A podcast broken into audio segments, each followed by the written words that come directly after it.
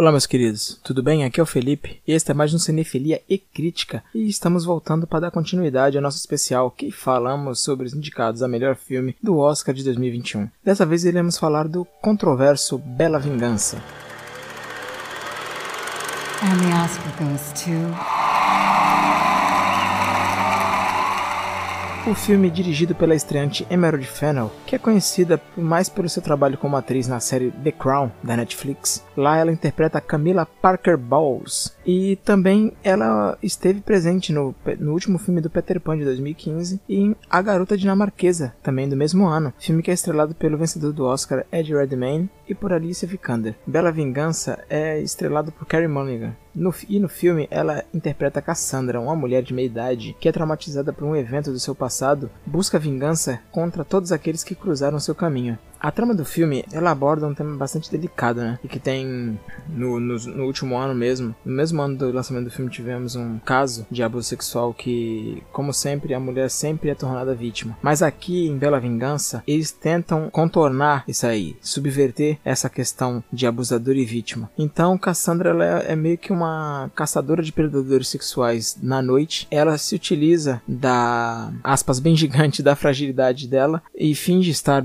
embriagada para poder ver se aparece algum predador sexual que vá tentar fazer algo de errado com ela. E sempre é a imagem do homem, do homem que se apresenta como um bom moço. E é até sintomático os personagens que aparecem brevemente, né, serem interpretados pelo Adam Brody, que é conhecido pela série The O.C., e o Christopher Mintz-Plasse, né, o McLovin do Superbad. E eles fazem, eles têm bem essa essa persona de bom moço e tudo mais, e é legal ver essa interação da personagem da Carrie Mulligan com eles, para logo depois nós vermos a reação deles ao perceber que ela não está realmente embriagada. E a Fennel foi questionada pelo portal Sensacine a respeito do filme, né? Se ele foi inspirado em alguma situação real e ela simplesmente disse que a inspiração dela foi crescer numa época onde tudo era permitido pela sociedade quando se tratava na maneira de, de tratar uma mulher, né? De levar uma mulher para cama. E os homens sempre utilizaram desses truques sujos, né? De utilizar o álcool como como artifício para poder conseguir levar a mulher e poder fazer o que bem entender com as mulheres. E ela ainda disse que ela achou que seria interessante ver essa questão de subversão das situações e dos papéis, né? Ela quis mostrar o que aconteceria se um homem levasse uma mulher que parece estar embriagada para casa e na verdade ela não estava embriagada, estava sóbria o tempo inteiro. Então é muito interessante essa abordagem e eu entendo porque muitos não gostaram, acharam controverso. Não sei se foi por causa da questão da romantização do abuso, né, dos personagens, como eu disse, serem bons moços, serem meio caricatos principalmente os homens do começo, alguns homens que ela, que ela pratica o plano dela e tudo mais, é, são aparentemente são homens bem estereotipados, né? Pois a gente sabe que no mundo real nada daquilo é, aconteceria daquela forma. Mas partindo disso, é bom a gente ver a personagem da personagem da Carrie Mulligan. Ela parou a vida dela por causa desse trauma e ela segue fazendo isso para poder suprir esse esse trauma, para poder sentir uma catarse, se sentir aliviada em fazer isso. Mas ela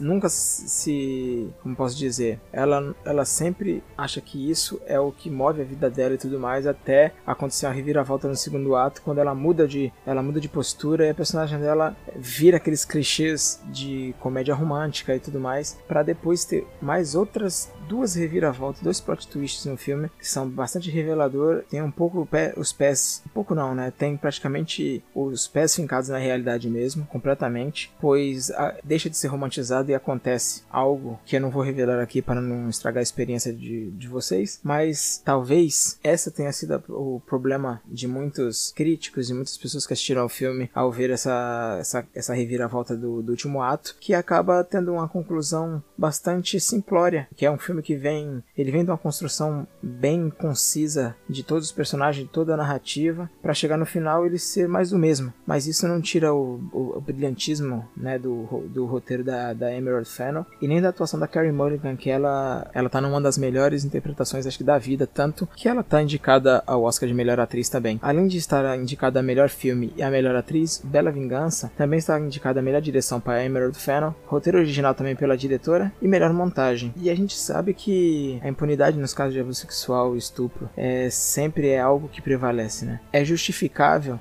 as atitudes da personagem serem do que são, mas infelizmente a gente percebe que nem sempre a vingança basta para isso. Né? Mas me diz aí o que vocês acharam do filme. Eu simplesmente gostei, para mim foi um dos melhores filmes do ano de 2020 que eu assisti. Não esqueça de comentar se você viu, se você gostou. É, se não assistiu, vai, como eu já disse nos outros, vá assistir primeiro, depois venha ouvir o podcast. E também aproveita para ir lá no nosso Instagram, deixe seu like, né? Curta a postagem, comente, compartilhe, que ajuda bastante a engajar a postagem. Também entre no nosso, no nosso site, o cinefiliacritica.wordpress.com e também, além de nos seguir no Instagram, siga também no Twitter, que é o underline cinefcrítica underline. No Instagram é underline cinefilia crítica e no Facebook temos a nossa page também. Dê uma curtida lá na página e curta as postagens, entre no, nas postagens, leia nossos textos, leia nossas, ouçam nossos podcasts, tá bom? Então, fico grato por sua atenção e até mais.